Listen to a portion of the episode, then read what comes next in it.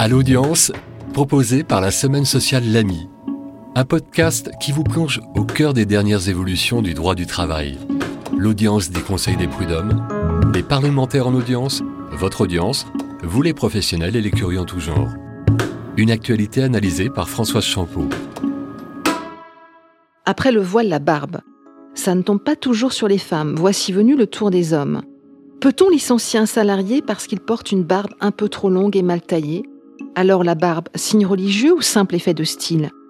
La Chambre sociale de la Cour de cassation s'est penchée sur cette question dans un arrêt du 8 juillet 2020. Attention, sujet sensible. Le droit ne se confond pas avec la religion.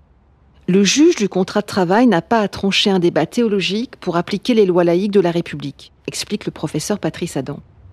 La Cour de cassation applique le droit rien que le droit.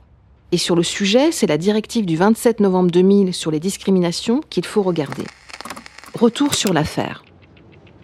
Un consultant en sécurité, spécialiste du Proche et du Moyen-Orient, est affecté à des missions dans des zones à risque, notamment au Yémen.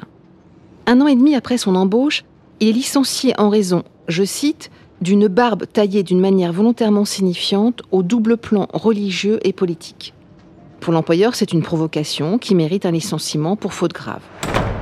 La Cour de cassation condamne l'employeur et conclut à un licenciement discriminatoire fondé sur la religion.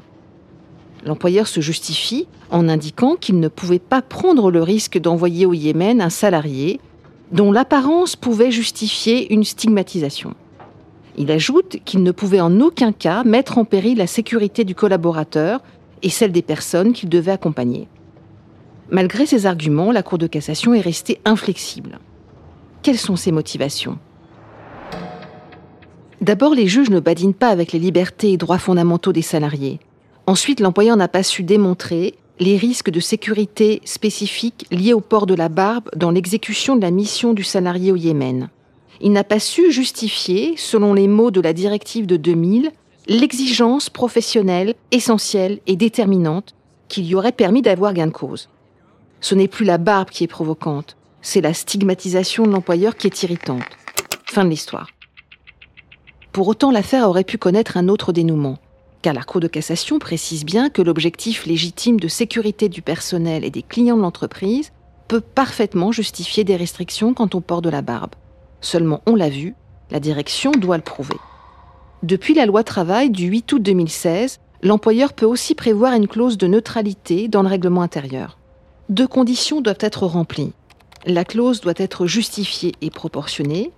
Elle ne vaut que pour les salariés en contact avec les clients. Tout est affaire de cadrage, de dosage et de proportionnalité. C'est à cette aune que la barbe sera religieuse ou ne sera pas, et que le coup près de la discrimination tombera. Retrouvez l'ensemble de nos analyses dans la semaine sociale L'Ami sur liaisonsociale.fr.